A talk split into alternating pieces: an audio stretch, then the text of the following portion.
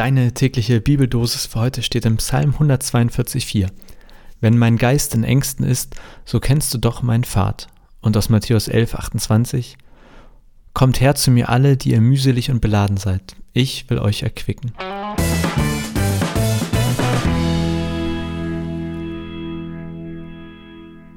Herzlich willkommen zu dieser neuen Folge unseres spirituellen Podcasts. Heute werden wir uns intensiv mit den Worten beschäftigen, die uns im Psalm 142,4 und Matthäus 11, Vers 28 geschenkt wurden.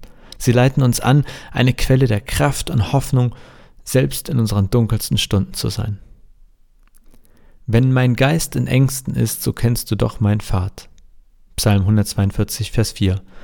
Jeder von uns hat seine persönlichen Ängste und Sorgen.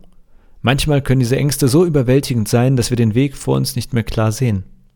Doch in diesen Momenten dürfen wir uns daran erinnern, dass Gott unseren Pfad kennt, auch wenn wir ihn selbst nicht sehen können. Er sieht unsere Schritte, unsere Stolpersteine und unsere Hindernisse und führt uns durch die Dunkelheit hindurch. Kommt her zu mir alle, die ihr mühselig und beladen seid, ich will euch erquicken. Matthäus 11, Vers 28.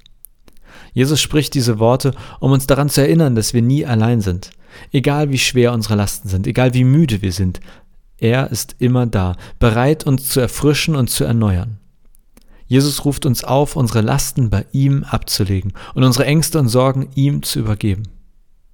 Wenn wir diese beiden Verse zusammen betrachten, offenbart sich uns ein wunderbarer Trost.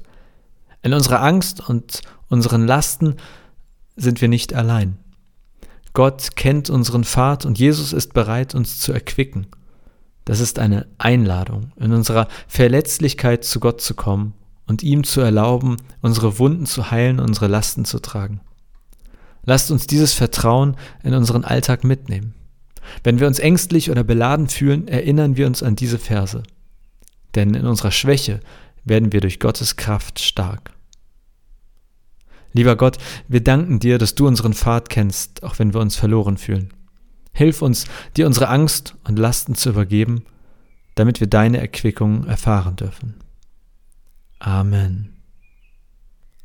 Vielen Dank, dass ihr heute dabei wart. Bis zur nächsten Andacht. Bleibt gesegnet.